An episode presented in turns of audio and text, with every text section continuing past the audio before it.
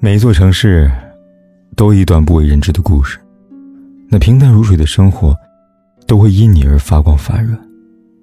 嘿，亲爱的你，今天过得如何呢？如果你想第一时间收听我的节目，并获得节目的完整文稿，可以订阅我的微信公众号“凯子”，凯旋的凯，紫色的紫。每天晚上，我都用声音来陪伴你。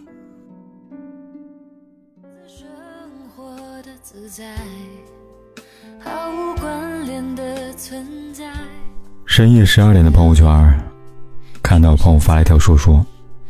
他说：“有些人不回复不搭理，那就好聚好散吧。”问题原因是，他给我发了几张聊天记录截图，截图里是他这几个月来跟好友之间的互动，基本上都是他主动联系对方，而好友的回复要么只有寥寥数语，要么干脆不回。他跟我说，这个朋友是他以前玩的最要好的一个朋友，陪他走过了初升高的六年时间，无论彼此是性情还是兴趣都很相投。只是没有想到，上了大学之后，两人联系不再像以前那么频繁了，关系也渐渐淡了。起初他以为是距离让两个人的关系逐渐变味了，可后来他慢慢发现，偶尔他发过去的消息，就像石沉大海一样。没有得到一丁点的回应。有一次打电话给好友，问最近怎么不回消息了，对方淡淡回了三个字，说我很忙。一句解释，让两个人的关系降到了冰点。他说：“我其实很珍视我们的这段感情，可一直主动联系却得不到对方的回复，让我很疲惫。”的确，都是朋友之间的来往。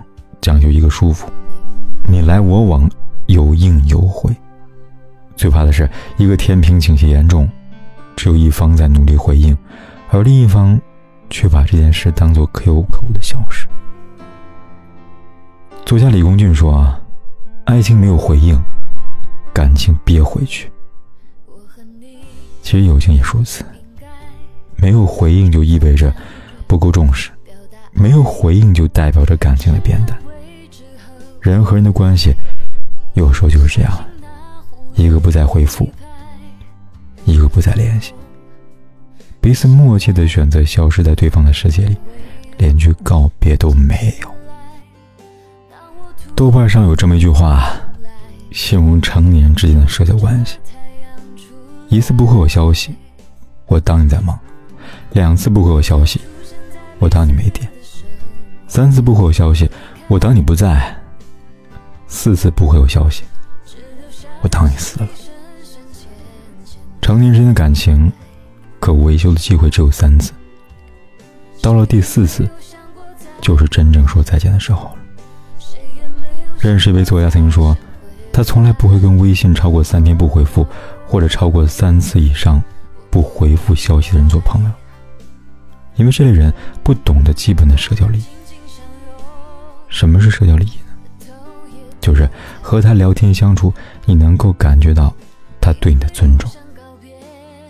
你和他说自己读完一篇文章、看完一部电视剧之后的感受，他不会不回复，或者只是回复“嗯”或者“哦”。你跟他分享自己在网上看到有趣的段子，他不会当做假装没有看见，或者呢过后连句解释的话都没有。你和他聊天相处，他不会一味的拿你的衣着品味、见世面的宽窄。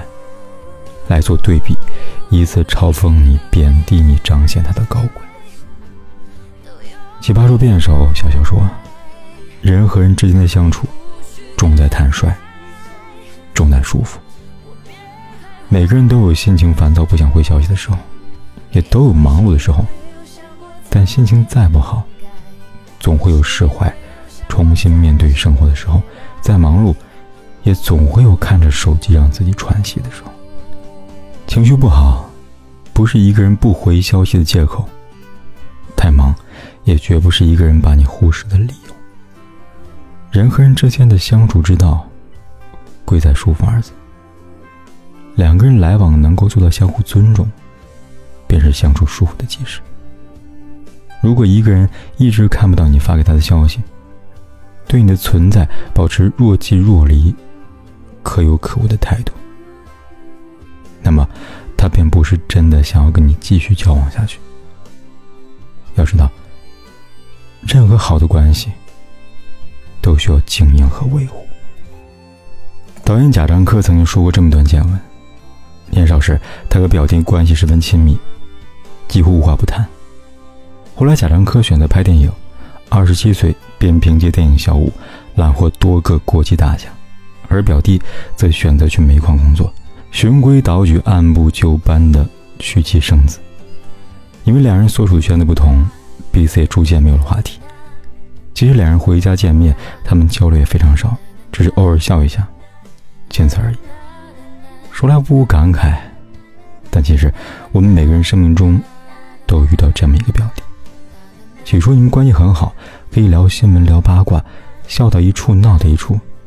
后来因缘际会之下，你们的人生路口岔开了。你和他谈诗词歌赋。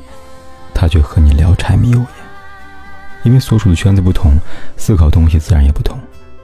再后来，你们联系越来越少，感情也越来越淡。社会关系学里有一个著名的定律，叫圈子定律，是由人类学家罗宾·邓巴提出来的。即人类智力将允许人类拥有稳定的社交圈子人数是一百四十八人，四舍五入大概是一百五十个人。人的一生，也许会遇到很多个人，他们陪伴你度过一段时间，在你生命中留下或举足轻重或轻如鸿毛的痕迹，但最终陪在你身边的，一定是跟你同个圈子的人。什么是同个圈子呢？就是能够跟你聊到一处的人。如果把人一生的社交关系流动划分为上下两场，前三十年是上半场。这期间，你会遇到无数个人，和一些人成为好朋友，和一些人成为过客。之后你会经历聚散离别，弄丢一些人，又遇到另一些人。三十岁之后是下半场，社交圈子基本定型了。和你来往的一些人，一定是得到过岁月的淬炼和洗礼，能够和你聊到一处，彼此珍惜的人。而那些在社交里往来、不回消息、不懂得尊重这段关系的人，一定会被时间淘汰。当代作家张浩晨说过一段关于人与人之间的相处的秘诀。他说：“当他不喜欢你，你故意漂亮的出现在身旁是没有用的，你送他的糖是不甜的，你隔三差五发的你在干什么，在他眼里跟售楼短信的性质是一样的。”你在状态里面更新的小心思，他是看不懂的。他是你生活的背景，而你是他的甲乙丙丁。如果一段关系让你感到疲惫，让你觉得委屈，不如放弃他。就像文章开头朋友说那句话：“有些人不回复不搭理，那就好聚好散吧。”这世上任何一段关系，都必然存在着底线。一个人可以做到三天不回复你的消息，也可以对你发来消息视而不见，那么他已经做好了失去你的准备了。感情无需刻意维护，但也要用心的经营。就像何炅和黄磊之间的友情，落魄时互帮互助，危机时挺身而出，三观契合，相处默契。黄磊曾经评价和何炅的关系，他说。我和何炅认识差不多二十多年了，当时何炅二十二岁，我二十六岁，这么多年我们一直非常要好的朋友。他一直坚持在我家吃饭，细算下来，我们俩一起吃饭超过一千次了。没事多联系，有空常来往，这也是好的关系建立起来的基础。田馥甄说啊：“朋友之间体贴用心，会有一辈子的朋友；朋友之间相互信任。”也会有一辈子的朋友。这辈子，朋友贵精不贵多。遇到能够及时回应的朋友，就好好珍惜；遇到不懂得回应的朋友，那就各自安好吧。